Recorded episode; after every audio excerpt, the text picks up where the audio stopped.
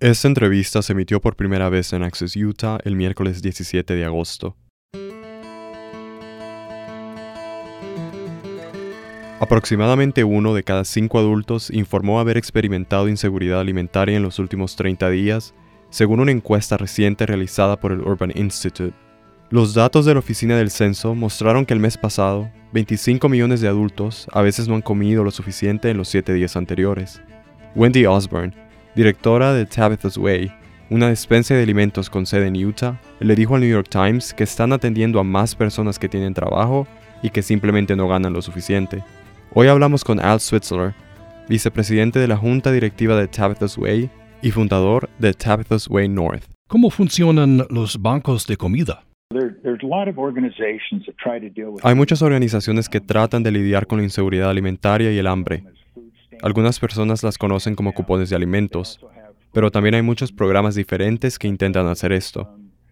Las despensas de alimentos son parte de un programa que es asistencia alimentaria temporal, el gobierno de los Estados Unidos trabaja con Feeding America, el cual ha establecido 200 bancos de alimentos en todo el país.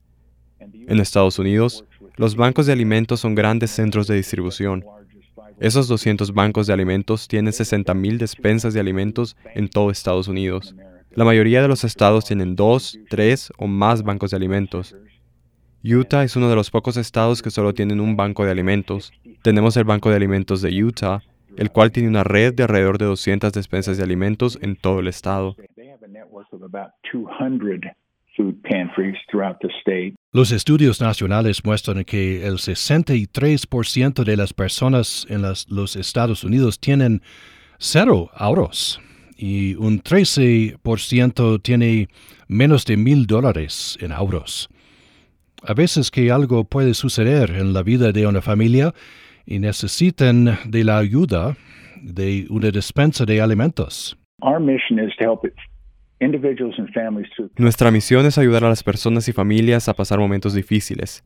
Es realmente interesante cuando observo el tipo de situaciones que han provocado que la gente venga a buscar ayuda. Muchos piensan que ellos son vagos, que habitualmente están desempleados, pero la realidad es diferente. Estas familias son de la clase trabajadora. Algunos de esos desastres que los han llevado a esta situación Incluyen cirugía de espalda, cirugía de cualquier tipo, reparación de autos, divorcio, violencia, adicción, y no es que la familia sea adicta, el sostén de la familia es adicto. No solo no tienen respaldo financiero ni recursos, tampoco tienen a alguien a que puedan acudir y decirle, ¿puedes ayudar? Allí es cuando realmente califican para nuestra ayuda. ¿Cómo puede la gente ayudar? Realmente hay tres maneras en que pueden hacerlo. Número uno, hay donaciones en efectivo. Hay muchas maneras de ir a cualquier despensa de alimentos que tienen un sitio web. Aceptan cheques, algunos hacen Venmo o efectivo y pueden obtener recibos de donación por eso. Número dos, voluntarios. Hay voluntarios de una sola vez.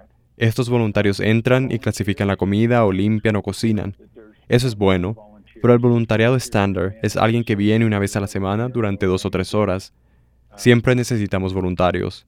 Y lo último es la comida. Una de las mejores cosas que puede hacer si desea hacer una donación es buscar en el sitio web o llamar a su despensa local y preguntar qué es lo que más necesitan. Para escuchar la entrevista completa en inglés, visite upr.org.